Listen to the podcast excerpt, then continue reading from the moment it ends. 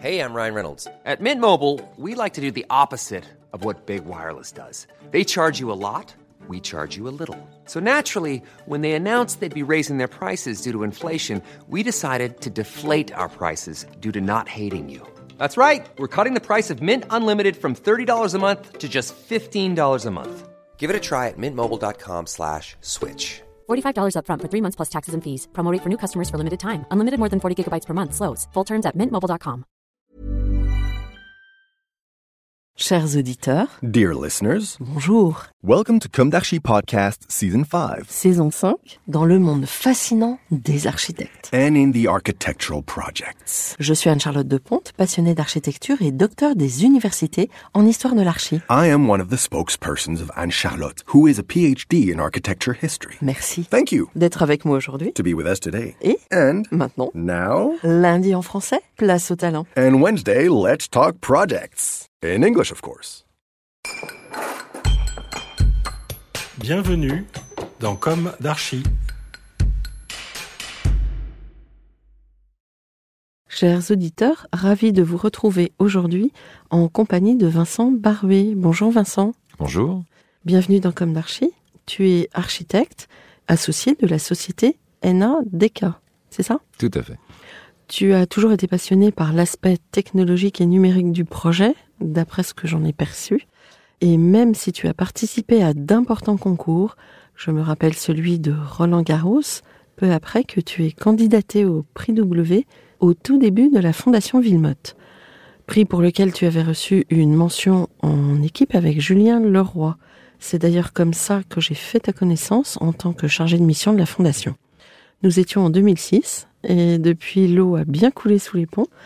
Le monde a changé beaucoup et toi tu sembles avoir pressenti ce virage vers le numérique. Mais avant d'entrer plus précisément dans ton parcours, permets-moi des questions plus prosaïques. Aimes-tu les plaisirs de la table? Quels sont tes mets préférés? Peux-tu évoquer un souvenir gustatif? Euh, à force de manger sur le pouce, euh, c'est vrai que j'ai rarement l'occasion de faire des, des, des bons déjeuners. Ouais. Mais euh, écoute, si, si, bien sûr, c'est Quand l'occasion se présente. quand l'occasion avec se plaisir. présente avec grand plaisir. Ça n'est pas toi qui cuisine d'après ce que j'ai compris. Malheureusement, non. Ça ne fait pas partie de mes qualités. Est-ce que tu pourrais évoquer un souvenir gustatif? Oui, avec mon meilleur ami dans un très grand restaurant à côté du, du Panthéon. Il avait eu euh, son diplôme euh, de, de polytechnicien. Et donc, bah, il avait eu la gentillesse de m'inviter dans ce grand restaurant. Et ça, ça fait partie des, des souvenirs incroyables. Moi, j'étais pas du tout habitué à ça, servi en gants blancs et ainsi de suite, sous la cloche et tout. Donc, euh, il, il m'avait réservé, et ça m'avait beaucoup touché, il m'avait réservé ce, ce, ce, moment ce dîner entre amis, euh, entre meilleurs amis. Voilà. C'était Ah, l'intention de l'amitié oui, qui, Ce qui sont comptait. des rituels, c'est important C'était un rituel, aussi. ouais. ouais. Alors, on va commencer par le début. Quel est ton parcours? Quelle a été ta jeunesse? Où s'est ancrée ton envie d'architecture? Et quelles ont été tes études? Alors écoute, euh, ma passion pour l'architecture, elle vient de très loin. Parce qu'en fait, euh, j'ai une grand-mère artiste qui m'a très très tôt euh, sensibilisé à ça. Elle est peintre. Et donc, les étés, lorsque j'allais la voir, en Limousin, entre autres, on allait dessiner les châteaux. Et ça, j'adorais dessiner les, châteaux, les structures, les vieilles pierres, les vieilles maisons. Donc, je pense que ça vient de là. Et j'ai très tôt aussi réalisé des nombreuses maquettes bien avant, euh, bien sûr, de, de faire mes études d'archi. Et puis en, deux- en 98, il y avait un concours qui portait euh, sur euh, les Jeux Olympiques pour 2008. Et il y avait un concours pour les jeunes. Il fallait inventer euh, un bâtiment. Et donc j'avais imaginé un stade en forme d'anneau olympique. Et, euh, et j'avais gagné ce concours en fait. Et j'avais été exposé à la maison de la radio, j'avais 18 ans. Et euh, du coup, ça m'a donné envie, bien sûr, de, de faire mes études donc à Paris-Malaquais, Mhm. qui est l'école euh, que j'ai faite entre euh, 2000 et 2007 pour obtenir, in fine, mon, mon DPLG. Voilà. Ouais. Alors, quand et comment as-tu commencé ton activité d'architecte? Écoute, j'ai commencé pendant mes études, bien évidemment. J'ai commencé aussi euh, la 3D, cette passion aussi, parce que je suis quand même assez geek, en plus d'être architecte. Donc, euh, euh, le premier jour de l'école, on nous avait dit non, vous n'avez pas le droit d'utiliser un ordinateur. Donc, le premier truc que j'ai fait, c'est d'aller en acheter un, et du coup de, de commencer à, à, modéliser, à apprendre en fait à, à, faire ça. Et au début, ça me faisait perdre beaucoup de temps dans mes réalisations, et ensuite, ça m'en a fait gagner beaucoup. Ça m'a permis d'explorer d'autres mondes, et puis je m'étais donné comme objectif de euh, de jamais penser un bâtiment uniquement en 2D, mais exclusivement en 3D. Et c'est ce que j'ai fait euh, jusqu'à jusqu'à mon diplôme.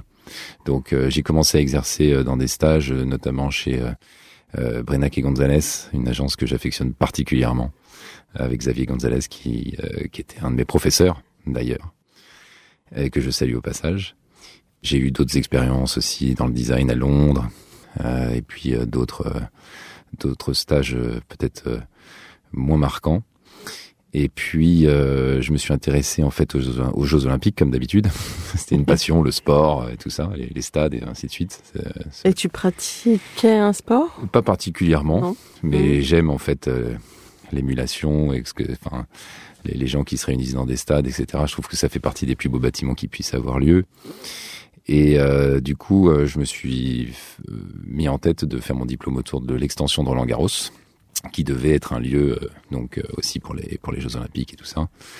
Et donc donc ça m'a permis d'obtenir ce diplôme, bah, le meilleur diplôme de l'année 2007, puisque ça s'appelle le prix de l'Académie d'architecture, mmh. voilà pour les jeunes diplômés. Mmh. Et avec mon associé donc désormais donc Nicolas Boutet, on, on s'est dit bah tiens à partir de ce concours là on va on va proposer à des grandes agences de s'associer avec nous pour le vrai projet de l'extension de Roland Garros. J'ai un petit souvenir. Voilà, un petit ça. souvenir.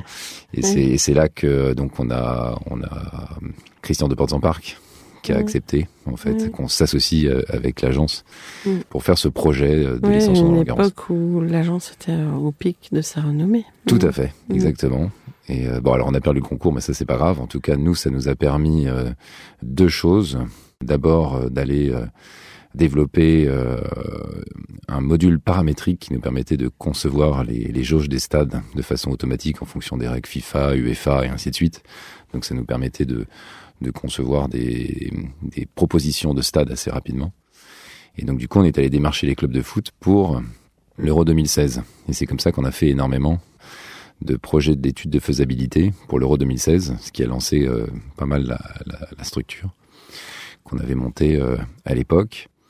Et, et puis on faisait de plus en plus de 3D, on faisait de plus en plus que ce qu'on appelle le BIM, le Building Information Modeling, mais c'était très très tôt, on est là on est en 2010-2011. Ouais, je me souviens, j'étais allée te voir dans ton agence, il y avait des écrans énormes et je, tu m'avais fait une démonstration avec euh, des maquettes incroyables. Mmh. C'est ça. Je me souviens, ça m'avait beaucoup impressionné.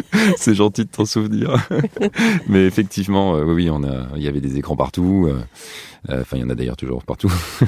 Mais euh, ils sont encore plus grands. Peut-être plus, plus multiples.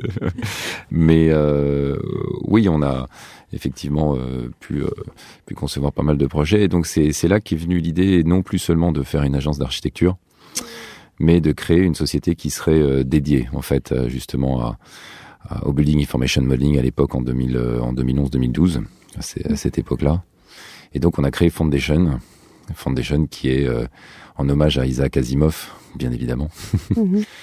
Et Foundation euh, bah, est devenue une, une société qui a pas mal grandi, euh, qui a eu euh, l'opportunité de travailler sur des énormes projets comme le Quai d'Orsay, euh, comme euh, plein plein de projets en, en, en BIM, que ce soit des bureaux, des logements, des, enfin, on en a fait plus de 300 comme ça. Et, euh, et Foundation, au fur et à mesure des années, en 2000, en 2017, euh, devient une filiale d'un groupe qui désormais s'appelle Stonal, donc dédié à la, à la gestion des bases de données dans l'immobilier, avec une, composante qui était importante sur la partie euh, sur la partie BIM et sur la partie connaissance des immeubles existants dans une optique de gestion, exploitation, maintenance. D'accord. Donc la partie euh, réhabilitation n'était qu'une petite partie de votre euh, Oui, on a vraiment muté petit à petit. On s'est rendu compte que les, les modèles que nous créons et les, les, les bases de données, en fait, finalement, de d'immeubles qu'on commençait à créer, à, à gérer, elles servaient non seulement pour la conception-construction, mais euh, les plus gros avantages étaient en, en, en gestion exploitation, euh, maintenance. Oui, sur Voilà. tous les chiffres relatifs à l'énergie notamment. Voilà, mieux connaître son parc, mieux le maîtriser, euh, etc. Donc C'est un euh, peu comme un carnet de santé finalement. C'est ça, et on a on a Mm. développé ça énormément dans tout ce qui est euh, le logement social, qui a des, Mm. des durées de détention d'actifs très très longues, donc il y avait une besoin de Mm. connaissances profondes dans le tertiaire et dans d'autres secteurs. Donc Stonal est devenu quand même une grosse société, Mhm. voilà, euh, qui, qui pèse maintenant euh, près de 150 salariés. Voilà. Mm. Eh ben, et donc tu es cette société-là, tu es toujours dedans Alors non, donc euh, j'ai fait un choix euh, récemment qui est de revenir à mes deux grandes passions. Euh, Mhm. ma première passion, bien évidemment, vous l'avez compris, c'est l'architecture. Et ma deuxième passion, euh, en tant que geek, euh, Mhm. mais pas que, parce que c'est un art, un véritable art, c'est le jeu vidéo. Et euh, en fait, je suis parti d'un constat, donc avec mes associés qui s'appellent donc Julien Barbier et Nicolas Boutet, d'un constat très simple, c'est je jouais à un jeu vidéo euh, qui s'appelle Cyberpunk 2077, voilà, qui est un jeu vidéo qui, qui a coûté près de 300 millions de dollars à développer, euh, près de 9 ans de développement. Et à l'intérieur de ce jeu vidéo, euh, je me suis rendu compte, enfin, il était extraordinaire. Ça, faut, faut, faut, faut dire ce qui est. La, la, la ville qu'ils ont recréée est extraordinaire. Mais par contre, quand vous prenez chacun des bâtiments unitairement, il est vrai que la plupart du temps, à part certains, mais c'est beaucoup des extrusions avec des textures. Donc ça, c'était quelque chose qui m'a marqué. Je me suis dit, il y a quelque chose peut-être à faire avec l'architecture Ouais, dans, dans le jeu vidéo. Ton œil euh, d'architecte était frustré peut-être. Peut-être, peut-être, peut-être. Mais euh, bon, je reconnais le travail énorme qu'il faut pour arriver à, à créer ce type de jeu. Le deuxième constat qu'on a fait en se renseignant, c'est que en fait, euh, bah, 80% des projets des architectes ne voient jamais le jour. Ils ne sont jamais construits dans le monde réel. Mhm. Et ça, c'est depuis des siècles. Et donc, ça veut dire qu'on est assis sur un gisement de créativité qui est juste inimaginable Ouais. et dont on a pris conscience quand on a commencé à travailler euh, donc avec euh, la Cité de l'Architecture, la, la Bibliothèque nationale de France et des agences qui désormais nous confient les projets qu'ils ne construisent pas pour espérer les faire revivre justement dans des jeux, dans des films, dans des publicités. Bon. Et donc ça, on a créé donc cette société qui s'appelle NADK. Alors pourquoi NADK C'est Oui. que ça veut dire de 1 à 10 en grec. Ah, Alors pourquoi 1 à 10 en grec? Eh ben c'est très simple, c'est qu'en fait le premier art c'est l'architecture et le dixième art c'est le jeu vidéo. Et donc on essaie de faire ce pont entre le premier et le dixième art. Voilà, rien que ça, ah, rien que ça. oh. Quelle histoire fabuleuse. Alors aujourd'hui, tu développes une finalement une entreprise qui est toute jeune. Tout à fait, T'es effectivement. reparti presque à Je zéro. suis reparti presque à zéro. un aventurier. Ah mais bien sûr, bah euh, oui, mais ça je l'ai au plus profond de moi ancré. euh. Alors l'une de mes questions récurrentes dans Comme d'Archi est est-ce qu'aujourd'hui tu as le sentiment d'avoir accompli ce que tu imaginais quand tu es sorti de l'école d'architecture? Alors, euh, je pensais pas en faisant mes études d'architecture que j'arriverais euh, jusque-là et d'avoir ce, ce parcours. Donc un parcours qui m'a emmené dans la dans la durée de vie du bâtiment, vers la gestion, exploitation, maintenance, ça j'aurais pas imaginé, qui m'a emmené vers les bases de données, qui m'a emmené vers le BIM, qui m'a emmené vers l'intelligence artificielle qui est développée par par mon ancienne euh, société Sonal, et désormais qui m'amène vers d'autres territoires que sont effectivement les jeux vidéo, les films, etc. Euh, je dirais que la- prise de conscience que j'ai eue, c'est que l'architecture ne s'exerce pas que dans le monde réel. L'architecte a, à mon avis, une très forte valeur ajoutée également dans tous ces territoires virtuels qui se développent partout. Il y a 12 000 jeux qui sortent par an, à peu près. Mhm. Alors je dis pas que... Oui, ils marchent pas tous. Ils ne marchent pas tous, bien évidemment. Néanmoins, qu'est-ce que ça veut dire? Ça veut dire qu'il y a en ce moment un phénomène intéressant, c'est que vous avez des milliers de mondes qui se développent. Chaque jeu vidéo euh, n'est plus un jeu, c'est un univers qui se développe euh, autour d'une thématique, autour euh, de, plein de choses. Pareil pour les films, il y a de plus en plus de 3D partout. Et même le web devient spatial. C'est-à-dire que maintenant, les, marques, les sociétés ne se contentent plus seulement d'un site web dans lequel on va scroller de haut en bas, mais ils réfléchissent de plus en plus à ce qu'on rentre à l'intérieur. Il y a qu'à voir ce que font les marques de luxe, et ainsi de suite. Donc c'est intéressant Mhm. de voir cette multiplicité de mondes. Et donc c'est voilà, c'est ce qu'on essaie de, de faire, c'est d'investir ces nouveaux territoires. Et, on- et je pense que les architectes, euh, notamment euh, quand on rentre à l'école, faut prendre conscience de ça. C'est voilà, il y a la vie réelle. Vous allez construire euh, peut-être 10% de ce que vous allez réaliser, et vous avez des territoires numériques qui sont multiples, très divers, et dans lesquels en fait euh, votre savoir-faire, c'est-à-dire de d'agencer l'espace, de traduire des émotions à travers euh, des bâtiments, etc., va certainement euh, se développer en fait dans ce type d'univers. Ouais. Peut-être que les architectes qui construiront seront peut-être moins nombreux. On n'en sait rien. Bah, il y a beaucoup de règles, de normes, de Ouais. contraintes qui font qu'effectivement, euh, peut-être que l'architecture a peut-être un petit peu moins de place pour s'épanouir dans le monde réel. Dans les mondes virtuels, il n'y a pas de contraintes. Ouais. voilà. Je crois que c'est Vinci qui est en train en ce moment de diffuser une image sur un projet qui est généré complètement par l'intelligence artificielle. J'ai trouvé que cette image était d'une pauvreté, et d'une tristesse infinie. Et je crois qu'elle nous donne la mesure de ce que peut apporter un architecte à l'imaginaire bâtisseur. Mm. Tu es d'accord avec ça? Merci pour cette question.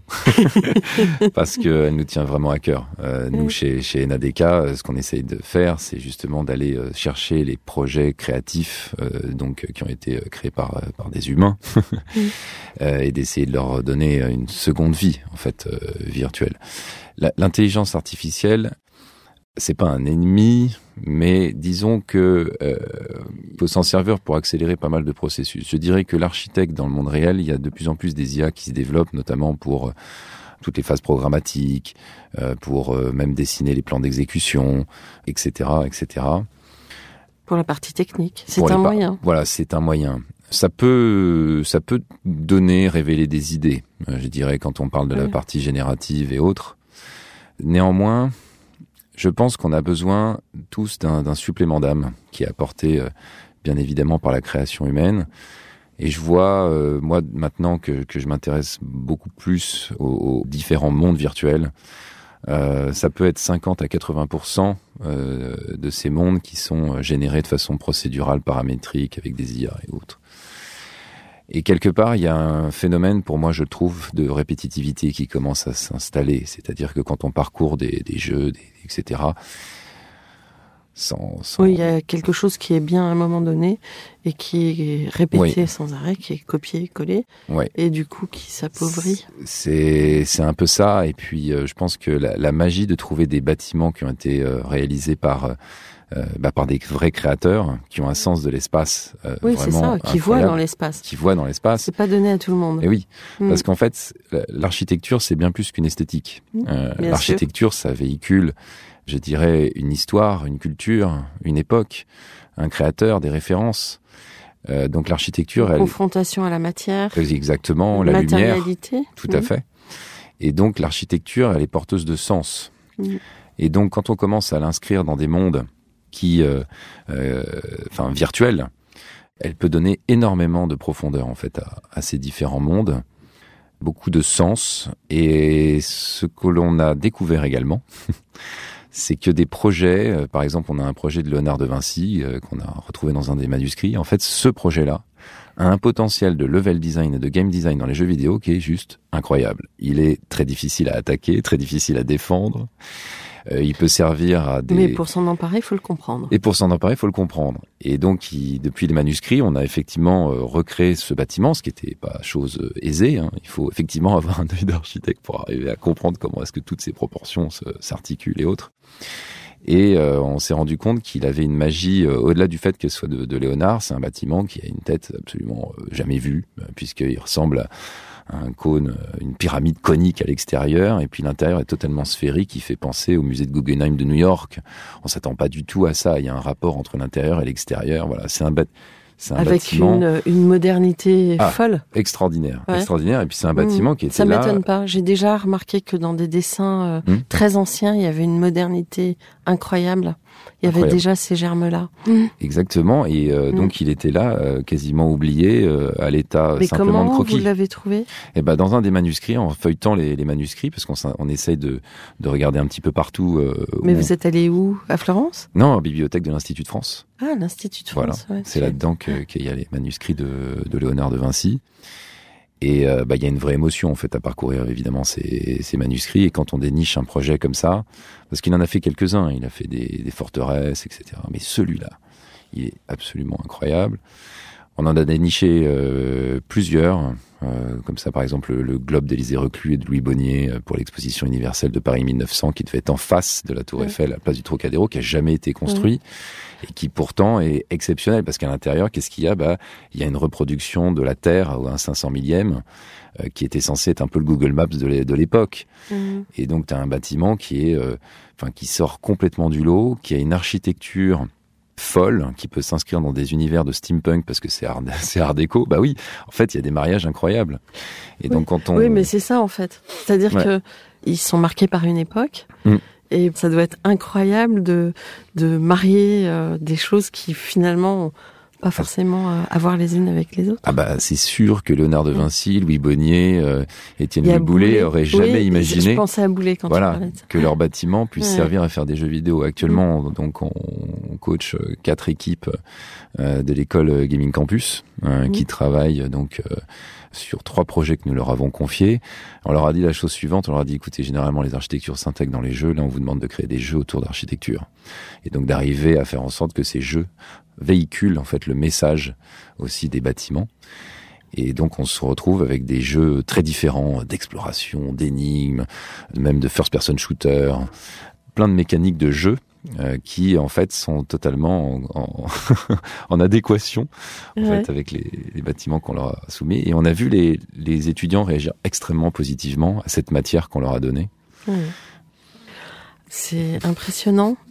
Moi, ce qui me fascine dans ce que tu dis, d'abord, euh, est-ce que tu estimes que tu es pionnier, enfin avec tes associés, d'une part, et puis d'autre part, ce que je trouve très intéressant, c'est que moi j'ai entendu parler de projets, euh, notamment euh, dans euh, le monde arabe, de villes complètement imaginaires, et ils sont allés chercher justement des gens qui font des jeux pour aller vers la matérialisation de ces projets. Et on se demande s'ils sont pas un peu allés à l'envers. Bah, la gamification, elle est partout, Ouais. dans, tous les secteurs d'activité. Parce que finalement, celui qui connaît l'espace, c'est l'architecte. Oui, exactement. Mm. Euh, c'est quand même un, un métier. Et il, il est vrai que quand on voit euh, les studios, il n'y a, pas souvent la qualification d'architecte à l'intérieur. Mm. Donc euh, oui, ces projets dans le monde arabe, bah, vous avez dans la réalité des choses qu'on n'aurait même pas imaginées dans la fiction, hein, quand on pense à The Line et ainsi de suite, Oui, euh, 700 tout à fait. km de long. Enfin bon, c'est des choses complètement... Enfin bref, je, je crois que je m'exprimerai pas là-dessus Oui, oui. parce que je suis Bon. pas tout à fait en accord avec ça. Euh, parce que d'un point de vue écologique, je pense qu'il y a, y, y certaines limites. Mais euh, c'est des projets qui, pour le coup, auraient mérité euh, d'être d'être vécus dans un monde virtuel, pour le coup, Oui, oui, mais pas nécessairement réalisés dans le monde réel. dans la vraie vie. Oui, mais ce qui est étonnant, c'est aussi, plutôt que de prendre un architecte, d'aller chercher des créateurs qui travaillent que sur l'imaginaire. C'est très périlleux. C'est assez périlleux, tout comme le fait euh, d'adapter euh, de l'architecture réelle pour des mondes virtuels, Ouais. Euh, adapter du, du, du virtuel qui, qui, par nature, n'a pas de contraintes dans, dans, dans un univers réel, c'est aussi assez périlleux, ouais, effectivement. Est-ce que tu as une histoire de projet peut-être à raconter? Euh, bah, il y a, y a le projet marquant de, de Léonard de Vinci qui nous a beaucoup euh, marqué pour cette, pour notre jeune société, Mm. Euh, de, de trouver un trésor caché comme ça, de lui redonner vie, euh, d'arriver à le reconstituer et de voir que en fait il intéresse des studios, euh, qu'il y a des étudiants maintenant qui travaillent dessus, qu'on s'y balade maintenant dans, comme dans un monde virtuel. Enfin voilà, donc euh, c'est c'est- ce qui nous tient à cœur, c'est aussi pour les, les, les agences contemporaines qui sont désormais à notre catalogue et qui nous confient leurs projets euh, non construits. C'est euh, c'est justement de leur trouver des, des débouchés, euh, quelque part des nouvelles sources de, de revenus. C'est c'est ça qui nous habite. Voilà. Ouais. Voilà, et puis tu as cette conscience que toute cette énergie qui est donnée, Mm. quelque part, faut la capter. Bah, il y a, il y a, il y a, y a une- ce sont des projets qui ont été réfléchis pendant des mois. Donc, Oui. ils ont une valeur énorme en termes de conception euh, de, de, de- et de création. Donc, c'est un gain de temps monumental pour des studios en termes de, de, de réflexion d'espace. Je prends pour exemple euh, ce qu'a ce qu'a fait euh, Zaha Hadid avec le jeu vidéo PUBG. Bon, bah, ils avaient un projet de centre médical qui n'avait pas été réalisé dans le monde réel. Et du coup, avec le studio euh, Crafton. Ils ont retravaillé en fait l'architecture donc euh, du, du, projet, mais très légèrement pour l'adapter en fait aux contraintes du, du, jeu et des mécaniques euh, mmh. du jeu PUBG. Voilà. Et euh, ce qui en ressort, c'est que euh, le studio de jeux vidéo s'est nourri de l'approche architecturale. Les architectes se sont également nourris en fait de, de, de, leur échange avec le avec le studio. Ça leur a même donné des nouvelles idées de part et d'autre. Et finalement, ce qui est à noter, c'est que c'est surtout les joueurs que ça a inspiré, parce que là, ce bâtiment qui était donc sur un disque dur, eh bien, il s'est avéré que maintenant, il est connu euh, de millions de joueurs, millions de joueurs.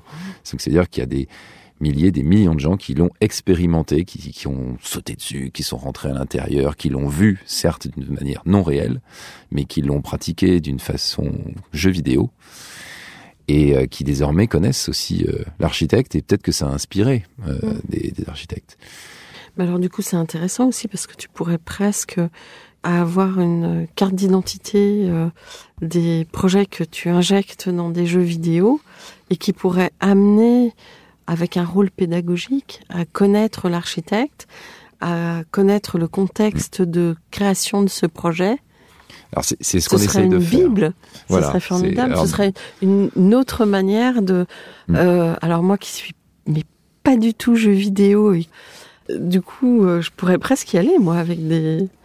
Écoute presque. Des enjeux comme ça. Écoute, moi j'ai un jeune fils euh, qui joue avec euh, des, des, des, jeux vidéo, il y prend plaisir, il découvre plein de choses, euh, mmh. en commençant par, par Minecraft, qui est un jeu absolument extraordinaire, qui consiste mmh. à aller collecter des ressources et à construire en fait avec des cubes.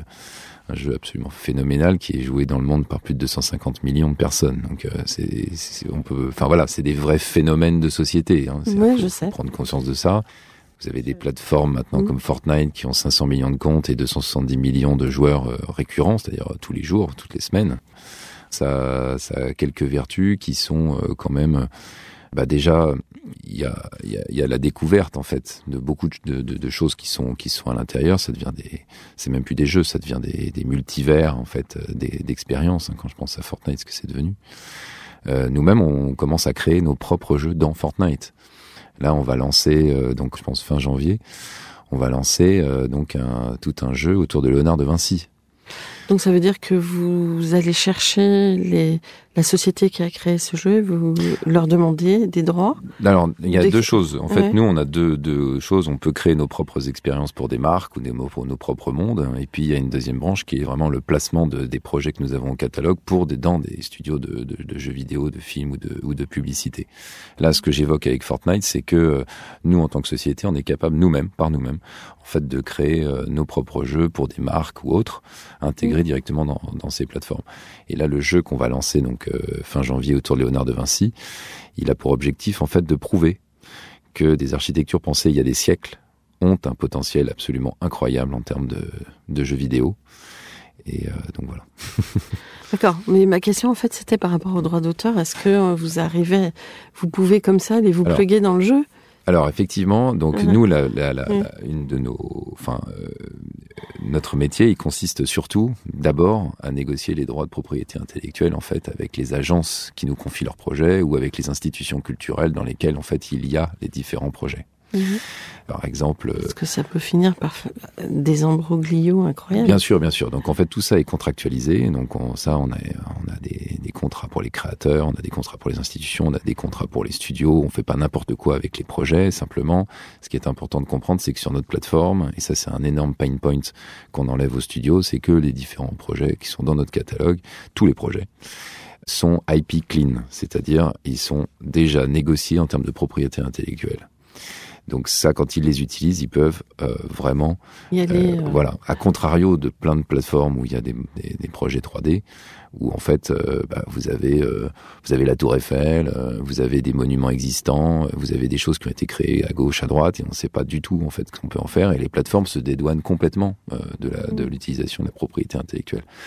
Donc nous, on a peut-être moins de projets que ces plateformes. En revanche, les projets qui sont dedans, ils sont vraiment IP ready.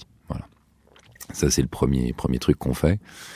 En fait, on fonctionne un peu comme une maison de, de disques, c'est-à-dire qu'on va identifier des projets, des créateurs, mmh. on va les enregistrer. Enregistrer, ça veut dire les modéliser en 3D pour leur donner une seconde vie quelque part, qu'ils soient prêts pour être intégrés dans, dans mmh. des jeux, dans des films et autres. on va négocier cette propriété intellectuelle, on va faire la promotion de ces projets et on va placer ces projets. Voilà. D'accord. Du coup, euh, tu as des associés. Oui. Et à l'intérieur, vous avez des salariés ou vous faites travailler que les écoles? Ah non, on fait pas travailler que les écoles. On a effectivement des, des gens avec qui on a l'habitude de travailler depuis euh, près de 15 ou 20 ans, qui sont des gens de confiance. Ce sont des architectes à la base? Alors, entre autres aussi, mais vous avez, euh, on a des, des, des gens qui œuvrent dans le jeu vidéo euh, ou dans le cinéma, dans le VFX, avec qui on travaille. Voilà. Donc finalement, c'est un peu le monde réel et le monde virtuel qui se rencontrent? c'est ça, c'est ça. Ça? Voilà, il y a des, il y a des architectes et puis il y a des concepteurs de, de monde virtuel. Voilà. Notre objectif principal, c'est de faire en sorte que la culture, l'histoire et la créativité, elles se déploient en fait aussi dans, dans ces mondes-là. Je ne dis pas qu'ils ne sont pas créatifs euh, ni ancrés dans la culture, mais je pense qu'on peut rajouter un supplément d'âme et que euh, aussi euh, nous on reverse comme une maison de disques, on reverse des, des commissions en fait aux, aux créateurs et aux ayants droit Mm. qui nous ont confié leur leur projet. Et donc pour des studios de jeux de films et ainsi de suite, euh, c'est aussi l'opportunité pour eux de participer à la préservation de patrimoine euh, ou à la création contemporaine, de, de Mm. reverser ça. Donc il y a, on essaie de cette créativité inerte, perdue, oubliée sur des disques durs, dans des archives. Euh, ben en fait, elle a toute sa place et c'est- vraiment ce qui nous motive à, à- à fond. C'est cette mission-là Mm. qui est importante et euh, quand mon fils euh, va jouer dans Fortnite euh, sur Léonard de Vinci, et ben, eh ben, il va connaître euh, Léonard de Vinci, il connaît déjà Louis Bonnier, il connaît déjà, il, il s'est promené sur les pyramides du cénotaphe de, de Boulet. Enfin, donc euh, in- infuser la culture, la créativité dans les mondes virtuels, c'est très important pour nous. après, vous arrivez à différencier quand même la réalité, même si c'était euh, des projets qui restaient des projets ancrés dans l'imaginaire, qui n'ont jamais été réalisés. Ils avaient une matérialité sur le papier. Mm. Parce que, en fait, peut-être que le danger aussi, c'est que les enfants après s'approprient cette culture, ce qui est très bien, mais ne sachent plus quel était son état de réalité Alors, matérielle. Par exemple, dans, dans, dans la scène qu'on qu'on va sortir là dans, dans, un jeu vidéo, en fait, vous avez préalablement une sorte de, de lobby d'attente, une sorte de, de Mhm. musée un petit peu virtuel qui montre en fait l'origine du projet, sous quel état il était, euh, par exemple dans les Mhm. carnets de Léonard ou, ou à l'état de manuscrits euh, Mhm. et autres. Oui, donc, il y a- Donc- il y, a une espèce de, de zoom et de dézoom. Oui, oui, ça, voilà. Ce, ce- ce projet avait cette matérialité-là. Oui. On a donc on l'a recréé euh, tridimensionnellement parlant, numériquement. Et, euh, et maintenant, effectivement, vous pouvez le parcourir comme si vous étiez à l'échelle réelle à l'intérieur, euh, ensemble. Mm. Euh, donc, on, on essaye quand même de, de raccrocher ça. Et à chaque fois qu'on présente un projet sur la plateforme, il y a nécessairement les sources qui sont qui sont expliquées. Là, par exemple, on a fait pour une maison de luxe, on leur a fait euh, leur euh, leur boutique virtuelle. Et plutôt que de faire un truc from scratch, on s'est dit qu'est-ce qui peut vraiment coller en termes de message architectural à ce que développe la marque? Et donc, on est allé chercher euh, la maison de l'Art Nouveau de Monsieur Bing, qui a été démolie à Paris en 1922. Et donc, on a retrouvé des vieilles photos. Les plans étaient complètement faux d'ailleurs. Mais on a, on a, on a retrouvé à partir de photos, euh, une dizaine de photos qui nous ont permis de recréer en fait euh, la maison de l'Art Nouveau. Donc quand tu recrées comme ça un bâtiment, bah, tu te mets carrément à la place de la- de l'architecte, des carreleurs, des ferronniers, ainsi de suite et tout. Et euh, donc on lui a redonné vie. On en a fait une reconstitution historique très rigoureuse et ensuite on l'a adapté pour la marque. Et donc la marque maintenant son storytelling est complètement différent. Il dit bah voilà ma boutique virtuelle c'est pas qu'une boutique virtuelle. En fait je vous propose quelque, une expérience absolument unique qui est de revisiter. Ça, vous n'avez pas pu le faire depuis 100 ans puisqu'il était démoli en 1922. Donc vous voilà vous vivez une expérience unique de revivre un lieu emblématique de Paris en même temps que vous découvrez mes produits et, et ce que je fais. Voilà. Donc il y a plein de possibilités. Puis à la carte en plus. Enfin, Oui, bah, nous, notre métier, il est surtout d'aller sourcer des projets, Oui. identifier des projets Oui. qui peuvent matcher euh, donc avec l'univers qu'un jeu vidéo développe, avec l'univers que, que développe une marque ou le produit qu'elle est en train de mettre en place. Et ben, l'architecture, encore une fois, c'est pas que de l'esthétique. Ça véhicule tellement de choses que euh, bah, c'est un métier en fait de trouver des architectures qui fit euh, avec avec le besoin. Mais c'est d'ailleurs comme ça qu'on s'est euh, retrouvés euh, sur la toile, parce que je fais de la communication pour des architectes en dehors du podcast. Exactement. Et pour le coup, tu avais mis un petit message sur un projet.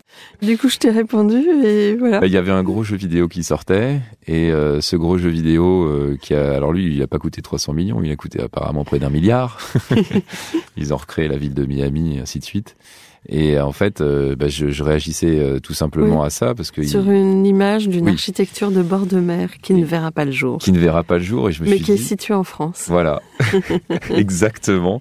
Et j'ai simplement réagi en disant, bah écoutez, dans ce jeu, en fait, cette architecture-là aurait trouvé toute sa place, parce qu'en plus, il y a le modèle 3D qui est disponible, bon, qui, est, qui est dans des archives. Et euh, donc, euh, bah, le fait de l'intégrer aurait euh, certainement apporté encore un storytelling supplémentaire au studio. Et puis, des millions de joueurs, pour le coup, auraient pu le découvrir autrement. Mhm. Voilà. Peut-être que même il aurait eu plus de succès dans le virtuel. Il aurait été vu, pardon, plus de fois dans le virtuel qu'il n'aurait été vu dans le réel. Oui, oui.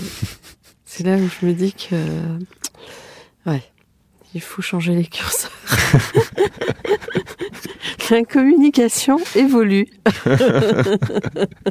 Euh, oui, en, en termes de, de communication, faut, faut, Oui. faut vraiment prendre ça en compte maintenant. Bien C'est sûr. que les, Bien sûr. euh, nous, les, les institutions culturelles avec lesquelles on travaille, les marques avec lesquelles on travaille, elles ont un mot d'ordre, c'est élargir leur audience. Et dans l'élargissement d'audience, bah, c'est pas compliqué. Il faut aller chercher là où il y a le plus, en fait, de joueurs ou de visiteurs virtuels, on va dire. Mhm. Euh, sur des plateformes qui sont loin d'être aussi enfants. Euh, il y a beaucoup moins d'enfants qu'on ne pense en fait euh, à l'intérieur. Il y a, il y a beaucoup d'adultes de plus en plus. hein. Le, le jeu vidéo est devenu quelque chose de très très mature. Mhm. Et donc, euh, Oui, puis euh, ça marche avec euh, une certaine génération qui est quand même née avec le jeu vidéo. ah, ah oui, 98% sont des joueurs. Donc Eh en oui. fait, maintenant, on peut plus Mhm. passer outre. Tout, tout ce temps à jouer. Alors moi, je reste dubitative, mais bon. ouais, mais ils arrivent, enfin, ce type de plateforme arrive à avoir des, des niveaux d'engagement qui sont du jamais vu. Euh, généralement, quand tu arrives sur un site web et t'as quelqu'un qui est resté 30 secondes, une minute, euh, t'es le roi du monde. Enfin, j'exagère, je plaisante, mais euh, là, il reste une heure. Hmm. Donc euh, c'est pour ça il faut moi quand, quand j'ai des institutions culturelles que je citerai pas qui me demandent de créer leur jeu dans Fortnite, Mhm. Euh, c'est au début c'est un choc et ensuite euh, je me dis bah oui ils ont raison. Euh, du coup, l'intelligence artificielle va permettre de faire beaucoup d'économies, mais bon, qu'est-ce qu'on va devenir si on n'a plus rien à faire? Alors écoute euh, pour un studio de jeux vidéo la création des environnements 3D c'est 30 à 40% du budget. Mhm. Donc nécessairement que l'IA a son rôle à jouer et ça je le comprends euh, totalement. Je dis pas qu'il faut tout faire on craft à la main. Ce que je dis c'est que euh, intégrer des, des projets qui ont été faits à la main et ainsi de suite, c'est sans commune mesure en fait en termes d'impact et de storytelling qu'on peut faire autour. Quand je vois le, le- le projet par exemple euh, de la cathédrale Notre-Dame dans Assassin's Creed Unity en 2014, euh, c'est un, c'est un projet qui a été euh, développé, euh, enfin juste le bâtiment, euh, par plusieurs personnes euh, pendant plusieurs années euh, pour euh, le modéliser. Donc euh, c'est beaucoup de travail. Donc certes, ils vont chercher des optimisations grâce à l'IA, euh, au procédural et autres. Mais là encore, nous, on est mieux que l'IA, puisqu'en fait, les projets, ils sont déjà en 3D, ils sont déjà disponibles. Mais Donc, bien euh, sûr. il y a juste sûr. à les intégrer, quoi. Ouais. Il y a même plus besoin de les, quasiment de les, de Ouais, les modéliser. L'IA sert à les booster. Oui, oui, voilà. Ouais. Et, euh, et donc euh, c'est pour ça que je réagissais à l'article. Ouais. Il y a quelqu'un qui dit, euh, qui, qui répond à l'article en disant, bah, parce que je disais, mais qu'est-ce que ce sera à l'avenir le jeu vidéo? Il dit demande à une IA. Je dis mais non, mais nous on a mieux qu'une IA. On a déjà les projets qui sont au catalogue, qui sont disponibles. Mais oui. Et puis si on ne, on ne reste pas dans un monde d'humains, qu'est-ce qu'on va devenir? Ah ouais, ça c'est. C'est inquiétant quand même. hein? Ouais, Mm. ça peut être un peu inquiétant. ouais. Alors justement, le monde d'aujourd'hui. On a traversé le Covid. Là, ça va bientôt faire 4 ans. Mm. Mais les crises s'enchaînent. Et puis un architecte, naturellement, est amené à projeter sur un temps long. Et même dans ce que tu fais, qui est maintenant une profession Mm. connexe, on va dire, Mm. toi aussi, était sur des temps longs. Oui. Quel éclairage tu donnerais à tout à chacun pour appréhender ce monde dans lequel on vit? Je sais pas si j'ai la un prétention peu- de. C'est pas, oui, je sais que la question est un petit peu compliquée. Je, je suis pas un donneur de leçons. Non, non, c'est pas, c'est pas dans un Mais- sens de donneur de leçons, mais Ouais. c'est dans le sens où, où vous avez la capacité, vous les architectes, d'anticiper sur l'avenir et Mm. de voir vraiment loin devant. Mm. C'est pas donné à tout le monde, hein, loin de là. Et en plus, comme tu travailles dans un monde euh, virtuel, je sais pas, qu'est-ce que tu aurais peut-être envie de dire à ton fils s'il te disait demain, euh, euh, papa, je veux être architecte? Eh ben, J'avoue que je ne sais pas trop quoi lui dire parce que quand Ouais. on voit en trois ans ce que c'est devenu, même en un an avec euh, ChatGPT, etc. Pour Ouais. euh, bah, voilà parmi les- ou ce que par exemple Midjourney pour le- les- Ouais. la, la création d'images. Euh, en, fait, lui- mon fils il va sortir de l'école dans 15 ans quoi. Et dans Ouais. 15 ans, je ne sais pas du tout. J'a- J'avoue que là, je ne sais pas. Quand, quand je vois euh, lui dire d'être architecte, euh, c'est un Mais il va magnifique métier. pas, il va peut-être pas Mm. t'attendre pour te dire, je veux être. Ah oui, oui, Oui. Exactement. Non, non, je pense que il, il- il- pour le coup, il devra avoir cette agilité de changer de métier, mais aussi de secteur d'activité. À l'époque, moi, mes parents, voilà, ils avaient un métier et puis toute leur vie c'était le même. Moi, j'ai changé euh, déjà trois ou quatre fois de métier. Euh, je pense qu'à l'avenir, va falloir être euh, capable également de même de changer de secteur d'activité complètement, c'est-à-dire d'avoir une, une agilité mentale qui fait qu'on puisse s'adapter en fait en permanence à des évolutions qui vont être exponentielles. Donc soit on va être des légumes, soit on aura. Non, mais c'est un peu. En fait, c'est un monde qui qui est très exclusif. Mais c'est un- très intéressant. Hein. Je suis pas en train de critiquer du tout ce que tu dis. C'est juste que. Et au contraire, je trouve ça super intéressant. Mais tout le monde n'est pas capable de ça. Ah non, non, ça c'est sûr. Mm. Ça c'est sûr. Euh, Mm. bah, par exemple, ce que, ce que moi, ce qui m'a non pas inquiété mais questionné, c'est quand j'ai vu une boîte que je citerai pas qui, qui, a, qui a donc proposé pour euh, les architectes et aussi les, promoteurs, en gros, euh, voilà, j'ai besoin de quoi comme bâtiment, tac, ça me fait le programme. Ensuite, euh, fais-moi le bâtiment, donc il fait un bâtiment, toute la claque, en Mm. 3D, nanana, bim. Ensuite, fais-moi les plans d'exécution. Et puis, fais-moi la plomberie, l'électricité, et ça le fait. Voilà. Et euh, ça, ça, ça, ça questionne quand même. C'est-à-dire que et puis euh, Midjourney, euh, on lui dit, euh, vas-y, génère-moi un bâtiment euh, dans tel, avec telle proportion, tel machin, etc. Bon, il donne des idées. Ça tourne rapidement en rond, mais enfin quand même, en, en un an, c'est- c'est- il y a Oui. un an, on n'aurait jamais imaginé ça, quoi. On se Et- que le plus gros est fait et qu'il va ne faire qu'affiner. Et Voilà. du coup, ça va être vertigineux. Donc le métier d'architecte, il va être repensé quand même assez fortement. Moi, je me souviens, quand j'étais rentré en 2000 à l'école, on m'avait dit, le prof, premier cours, hein, il tend un, boîtier, des vieilles boîtes, vous savez, de- d'architecte 3D, les logiciels de l'époque vous pouviez faire votre maison en 3D. Il avait dit, ça, c'est la mort de votre métier. Ok, super, bonjour, bienvenue. Euh, ok.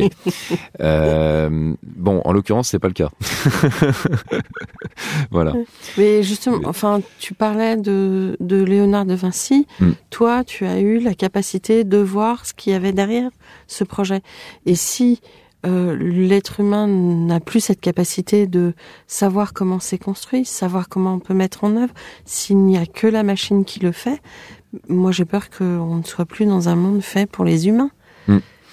Bah, c'est un peu le gros risque et ce qui et c'est Et c'est- puis on risque de voir des gens pas du tout sachant s'emparer Mm. de ces outils-là parce qu'ils ont l'argent, euh, parce qu'ils ont les moyens de le faire Ouais. et sans en avoir les capacités. Et c'est un petit peu euh, ce constructeur. euh, Oui, n'importe qui peut dire, bah, tiens, génère-moi un bâtiment, et, intégré dans le site, et puis qui est- voilà, qui soit Mais à peu près joli, ainsi de suite. Oui, en voilà. apparence. En apparence, voilà. Mm. Mais le passage au réel, euh, C'est autre chose. C'est autre chose, ça c'est sûr. bon, ça reste en suspens. Bah, C'est une très très euh, très très large question, ouais. et euh, enfin sincèrement, ça va tellement vite que c'est très très difficile de même d'émettre quoi que ce soit comme comme pronostic. Ouais. Euh, c'est pour ça que je, je, parle d'agilité euh, mentale et d'ouverture au monde et, euh, et de pas considérer les, les mondes virtuels et autres comme des, des choses mauvaises, mais au contraire comme des nouveaux territoires possibles Mm. euh, d'expression. Tu trouves des résonances dans d'autres pays à ce que tu fais?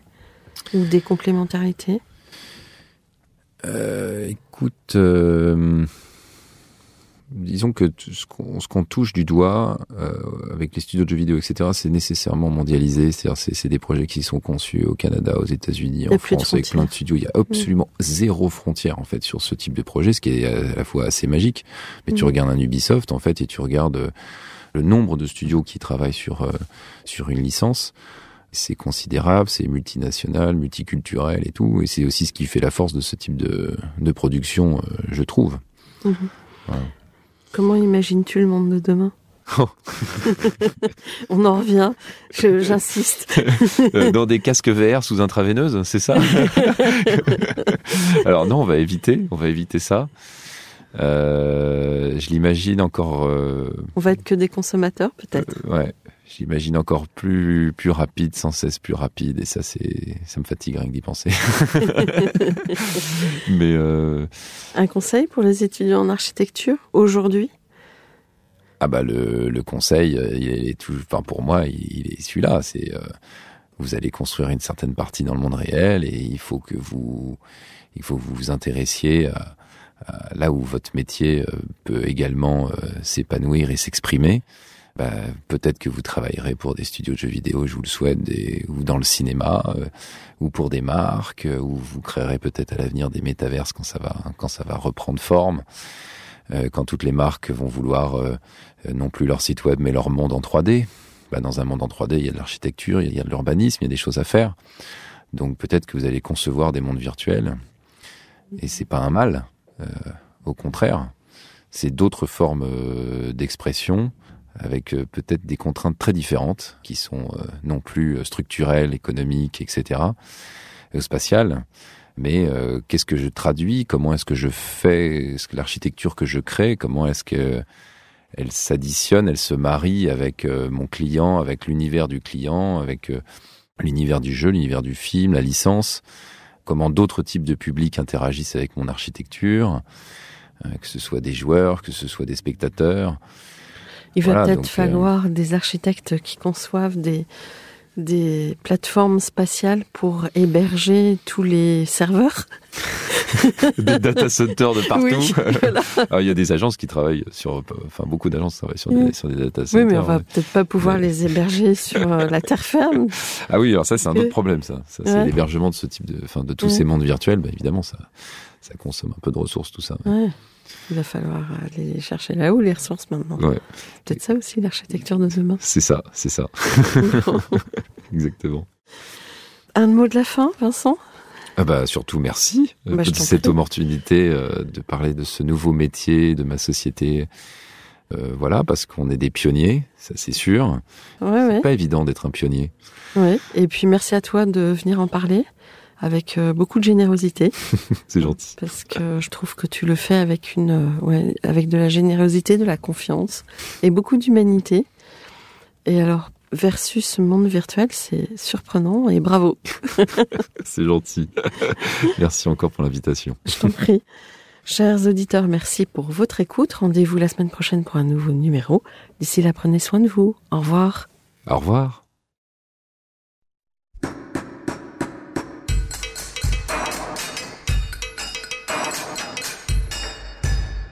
Chers auditeurs, merci pour votre écoute. Merci à Julien Rebourg qui nous accompagne sur la partie son. N'oubliez pas de retrouver nos sujets en avant-première sur Instagram à l'adresse at comme podcast.